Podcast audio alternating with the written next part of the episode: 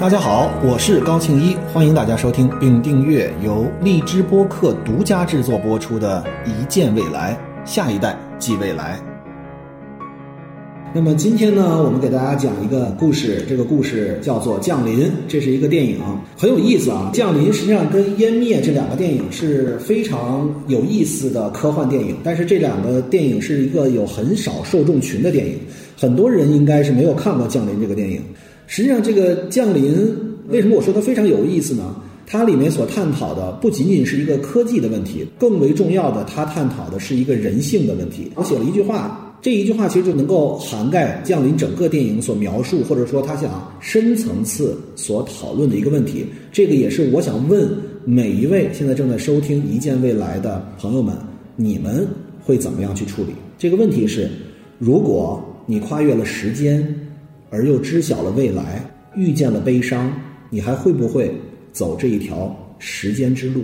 这个问题。的引领会带动我们下面一系列的给大家的科普。这个片子讲的是什么，以及这里面更为深层次的关于人性的话题到底是什么？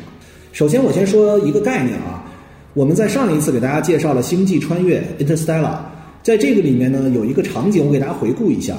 这个也结合我们在之前播客里面给大家所介绍的十维空间，给大家所介绍的因果卷曲啊。我们一直以来，实际上录这一期播客的时候，我刚才想，截止到降临，等我把湮灭讲完了，我应该可以给大家写出一个 PPT，也就是可以做一个演讲。这个演讲大概有一两个小时，就是电影中的科学，尤其是和时间线有关的，尤其是和多维空间有关的。尤其是探讨我们生命的意义和我们存在的价值有关的电影，其实截止到我们如果讲完了降临和湮灭之后，应该我的认知范围之内最典型的几个电影都给大家介绍过了。首先说这个电影讲的是什么？呃，我先宏观描述一下，这电影大概就是说有这个不明的外星生物，所谓的降临地球，这个英文名叫 Arrival，就是到达了。那么具体的情况是什么呢？就是一个老师他正在上课，上着上着课，突然间本来学生就少，那个学生有一半没来，剩下这些学生呢，不是听手机发了很频繁的短信，就是看他们桌上所摆的这个笔记本电脑，好像他们被一个什么事情给分了神了。然后其中一个学生跟老师说：“哎，你能不能把电视打开？我们要看一看。”结果他一打开电视，发现所有的电台都在告诉大家有外星生物降临到地球了。一共有十二个外星生物，其实它不是生物，它其实是一个像航空母舰一样的载体，它是一个壳状的。大家如果发挥你的极大想象力，它就像是，比如说，如果我们有过农村的经验的话，水缸里面的水有个舀子，那是个葫芦，那半个葫芦瓢，比较浅的葫芦瓢，两个组成了这样的一个类似于太空飞船这样的一个载体，然后外星生物就在这个里面。这个外星生物降临的地球呢？不是在一个地方，它是在全球十二个国家的十二个地方，这里面包括我们中国，包括我们中国的海域，包括了俄罗斯，包括了一些典型的发达国家和一些在世界上有话语权的，或者说有极大的经济实力的一些国家，有十二个地方都有这个外星生物的降临。这个时候呢，等于这个老师上完课被打断了，他一看电视上讲有外星生物的降临，那这个人跟这个事儿有什么关系呢？这个人实际上是个语言学家。那么军方呢就要来找他，希望他能够跟外星生物对话，来看出来你们这个外星生物来到了我们的地球，你们的目标是什么？他们核心思想是要进行这样的一个对话。说到这儿呢，我想发散给大家讲一下。其实有一句话叫“白天不懂夜的黑”，你永远不懂我伤悲。就是不在一个话语体系下，不用同样的文字，不用同样的语言的人沟通是非常困难的。即便用同样的语言，不同的生活经历，不同的背景。呃，咱都不说方言了，你的认知层面不同的人去沟通都很困难。比如说，我们在微博上，你说出任何一句话，键盘侠都会去怼你。其实，你们对一件事情的认知，也许不是在字面上，你也许是想表达一个深层次的含义，但是其他人看到的只是一个笑话。所以，这其实是一个任何有认知。不同的，哪怕是同样是人，或者不同的人群、不同的种族、不同的生物之间的一个巨大鸿沟。所以，外星生物，我们甚至不确定他们用的是不是语言，我们如何能够跟他们沟通呢？我我们继续从这个电影说起啊。女主角叫路易斯，是这个语言学家。咱们补充一下刚才我们对这个剧情的介绍。他就通过多次与这个外星生物的沟通，他的拍档就是他未来要嫁给的那个男人，以及最后要跟这个男人离婚，然后他们会有一个孩子，这个孩子会在很年轻的时候就因病而去世了。然后呢，这个语言学家 Doctor Louis 是个博士啊，又是博士，他跟这个外星生物在沟通。这个剧情我们就不细节讲了，但是他通过很痛苦的方式在跟外星生物进行沟通。这个沟通的方式其实就是，我举一个例子，我们如果在两个语言体系之下，我们首先，比如说我们用中文，对吧？你从小在中文语言环境下生活，你可能会对这个语言更多的是靠一个整体性的接受，对吧？因为你建立你的思维模式，你建立与外界任何的沟通的方式，都是建立在母语基础之上的。那么对母语的掌握是一回事儿，那么对第二种语言的掌握其实是另外一回事儿，你需要一个对照。所以语言学家一开始干的一个什么事儿呢？就是。这个其实也是一个背后的科技问题。当我们遇到了不同语言之间如何翻译，机器语言跟人语言是怎么样的翻译，中文和英文之间是怎么样的翻译，我们通过脑电波的方式、人机接口、脑机接口的方式，我们脑子里面的那些存储，像我们上一次介绍的电影，如何把它拿出来，然后放到机器里进行存储、进行处理的方式一样，我们需要建立一个坐标系。我们需要建立一个一一对仗的字典，什么意思呢？就是假设说我们都看见一只羊，你说羊，那边说 sheep，那我就知道中文的羊和英文的 sheep 是对比的，是一致的。我们都在讨论这个问题，对吧？那么在这个电影里有一个笑话，我你们也记得住，就是第一个去的澳洲的英国人，然后问当地的土著说：“哎，那个袋鼠你们怎么说呀？”然后这个土著说：“kangaroo。”然后呢，这个英国人就认为原来 kangaroo 是袋鼠，现在袋鼠也叫 kangaroo。实际上，土著人说的是我不明白你说的是什么，我不知道。所以这是一个笑话。然后呢，紧接着当时在这个剧情里面有一个非常震撼的一点，路易斯说完这个笑话，那个军人冷冷的说了一句话说：“所以土著人遇到了灭顶之灾，被高纬度的文明极度迫害。”其实这句话是一个非常重要的。在我的认知范围之内的，这个是我们之前为什么会跟大家说不同的科学维度之间的一个对撞。我们说上一维空间就是下一维空间的卷曲，你在上一维空间看到下一维空间，就像一个又一个的剪影。同时，强势文明对于弱势文明就是一种灭绝性的领先，这就是这个的起因。然后呢，我们的女主角也是 Doctor Louis，她就只身去这个外星飞船，对吧？与我们刚才所说的七腿怪近距离接触。我刚才一直在跟大家说，他顿悟了这个七腿怪的语言，他们的语言，我再重申一遍，是跨越了生命的时间，知晓过去、现在、未来。他同时获得的是过去、现在、未来所有信息的能力。而这个路易斯呢，就知道外星人来地球的目的。正是为了要跟地球送一个工具，这个在这个电影里面也产生了一个争议，也不是争议，就是他们自己会认为他们到底送的是武器还是工具？因为同样一个词，我们中文也是很多词都有它的多义性，而这个工具送来其实是为了阻止人类开展第三次世界大战，来拯救人类。这个刚刚跟大家介绍了，因为三千年后七只桶的星球会需要地球人的帮助，他们不能看到现在啊人类就已经毁于一旦，所以他就来到了过去，所谓的我们认为他的过去。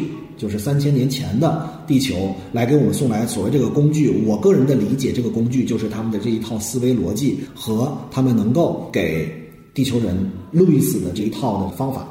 然后呢，真是很费劲啊，开启了人类的智慧，其实就是他们这个武器，就是过去、现在、将来，起点和终点是一致的。然后呢，这个路易斯呢，他在学会这个语言之前，他就老有幻觉，他觉得未来。他有个女儿，他们在一起很高兴的时光，他们在河边一起钓鱼，还是在干嘛？然后呢，女儿会给他画画，女儿会跟他腻在一起，会聊天儿。女儿还会得了重症，他的破碎的婚姻，他看到了未来，也看到了过去。那么这里面其实跟这个剧情更为紧密联系的是他的另外一个看到了过去和现在，因为这件事情的最后解决，实际上当时因为在十二个国家嘛，十二个国家里面。美国当时是派这个路易斯来跟在美国降临的外星飞船进行沟通，而我们在中国也有中国的语言专家来跟降临在中国海域的沟通。但是在中国那里所说，我们的将军觉得这是对整个世界文明是一个威胁，以至于因为一开始无法沟通，无法沟通之后，我们要代表全人类与他们抗击。同时，俄罗斯和另外一个国家也加入了我们。也就是我们可能要对他们率先宣战。那么这个路易斯呢，感知到外星人告诉他们这些语言了之后，路易斯必须要做的一个事情，就是要跟我们中国的在剧情里面的。将军要进行沟通，要告诉他，阻止他不要开战，因为中国的武力很强大，中国的军力也很强大。因为面对外星人的攻击，中国人是有极强的全人类共同体的使命和担当，所以我们要与他们开战。那么他所需要做的是劝服这个大国将领。如果我们不说中国的话，就是一个大国的将领。那么他怎么劝服的呢？这个里面就很有意思。大家知道，如果我们说。你的未来告诉你的一件事情，使得你解决了现在的问题，你会觉得很神奇，因为我们的时间是线性的。但是在这个所谓的高等级的生物七之统，在他们的眼里，刚才我们一直跟大家强调，过去、现在、未来是同时出现的。所以实际上，路易斯他回忆起来是在十八个月后。人类已经解决了这个危机之后，在一个舞会上，是由美国的总统邀请了中国的将军参加这个舞会。在这个舞会上，将军给了他的电话号码，而是他的私人电话号码，相当于未来的路易斯知道了将军的私人号码。那么在他的之前，他就打电话给将军，告诉他为什么你不要去参加。但是将军不会信他呀。你想，将军已经做好了肩负着全人类反抗的使命，他怎么会说你不知道是谁给我打了一个电话，我就要去听信你呢？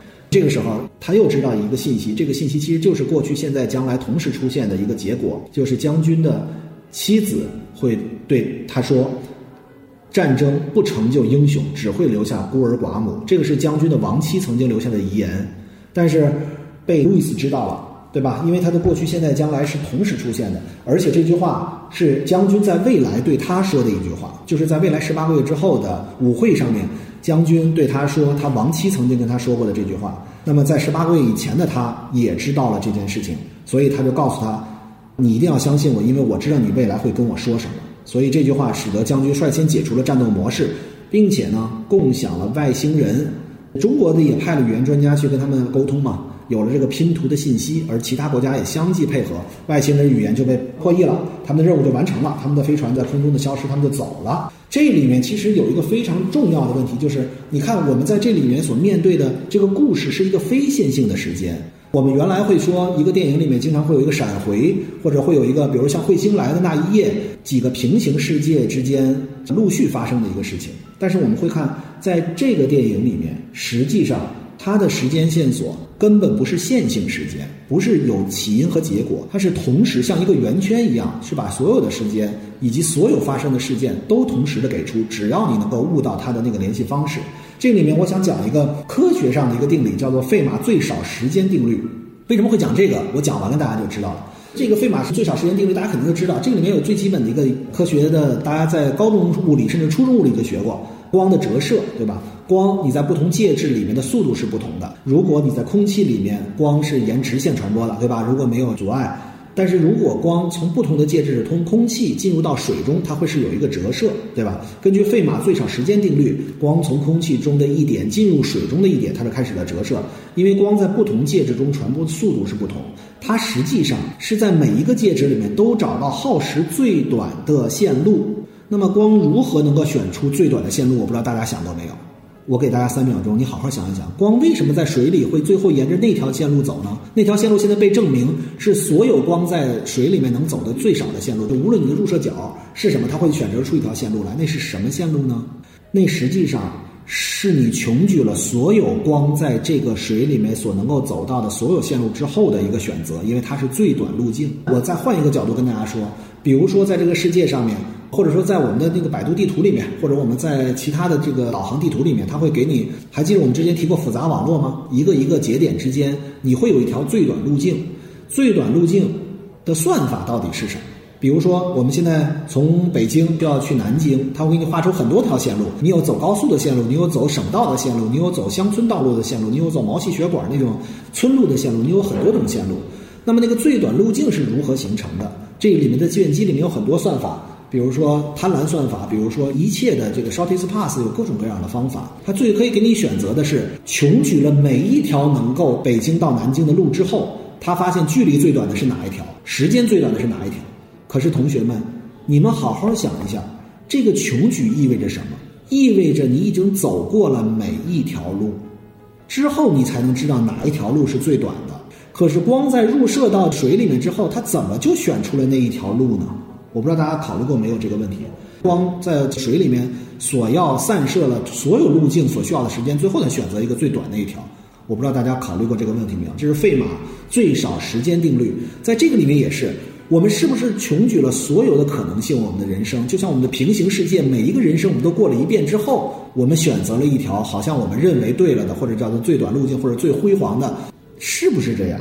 其实这就是自由意志和你能不能有预见未来这件事情。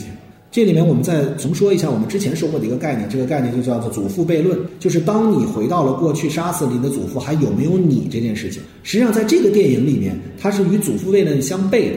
你能够杀死你的祖父，意思是你有自由意志，你可以选择做你自己想干的事情。但是实际上在这个电影里，你会发现，当你回到了过去，过去、现在、将来是一体给你呈现的，你所做的一切事情都不会影响这一个所谓的平行空间里面的任何决策。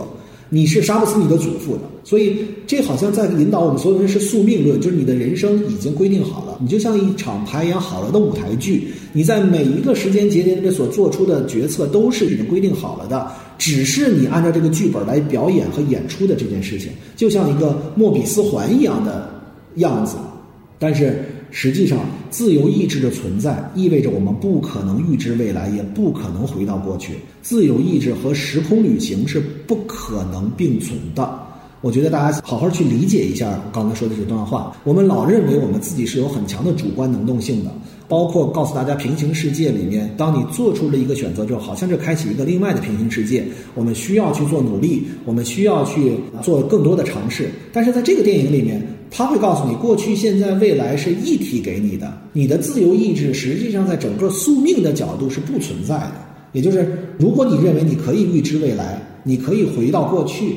你可以有时空旅行，那么你实际上都是没有自由意志，你只是按照规定的剧本去做了一个规定的事情。这其实是一个很有意思的事儿。说到这儿呢，所谓自由意志和宿命论的这个博弈，我再给大家讲一个有意思的小故事，或者说是一个小游戏。我不知道大家能不能记住《西红柿首富》那个电影里面，王多鱼他的爷爷去世了，给这个孙子留了三百亿的遗产，但是呢，要求孙子。要么你在一个月之内花光十亿，同时你一定要按照市价采购服务，你不能毁坏任何东西，你不能买了画给它烧了，你也不能投资什么不动产之类的，在一个月之内这十个亿都不能继续存在。要么你就另外我给你一千万美元，你就买定离手。这件事情实际上是受另外一个游戏的启发，这个游戏叫 New Combos Game，这是什么呢？就是一边是有一千块钱，一边是有一千万。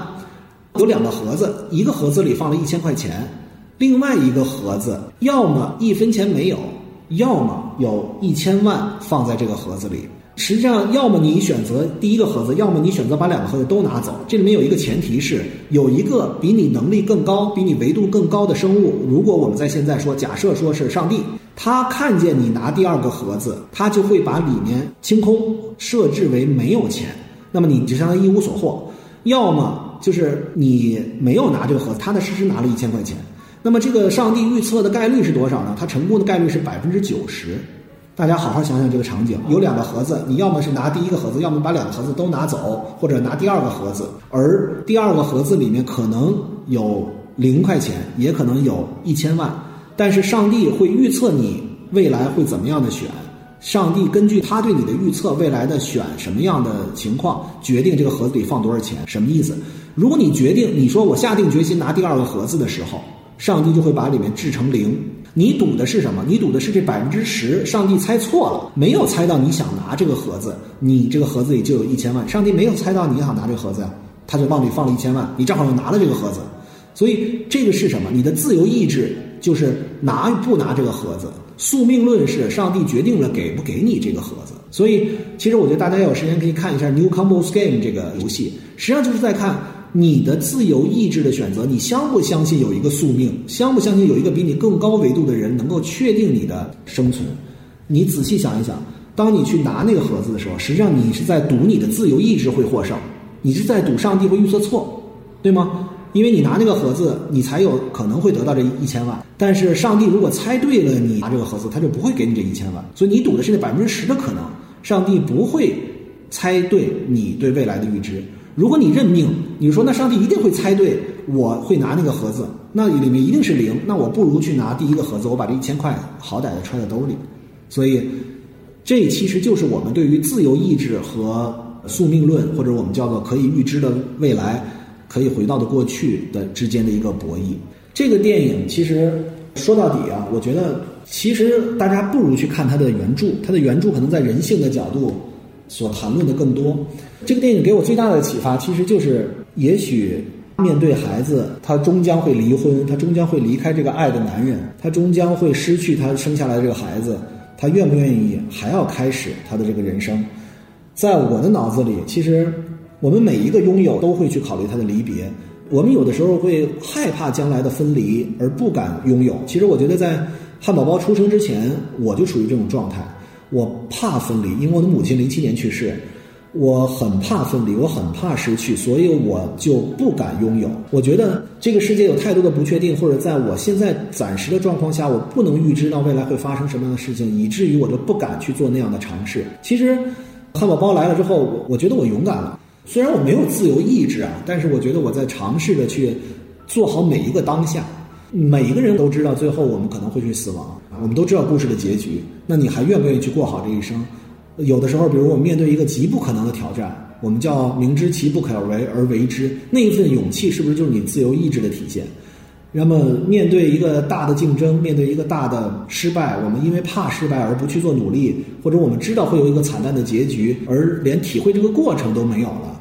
其实这也是我们很多人面对的一个问题。我们很多人会说我不想，我不要，我不参加，与我无关。其实很多时候就是。生而为人，这一生你到底愿不愿意有你的自由意志去做出任何的选择？哪怕这个选择了之后也会去承担失败的结果。所以，我觉得这个片子最根本的人性的角度的启发对我是非常大的。所以，这是我的一个理解。谢谢大家今天的陪伴。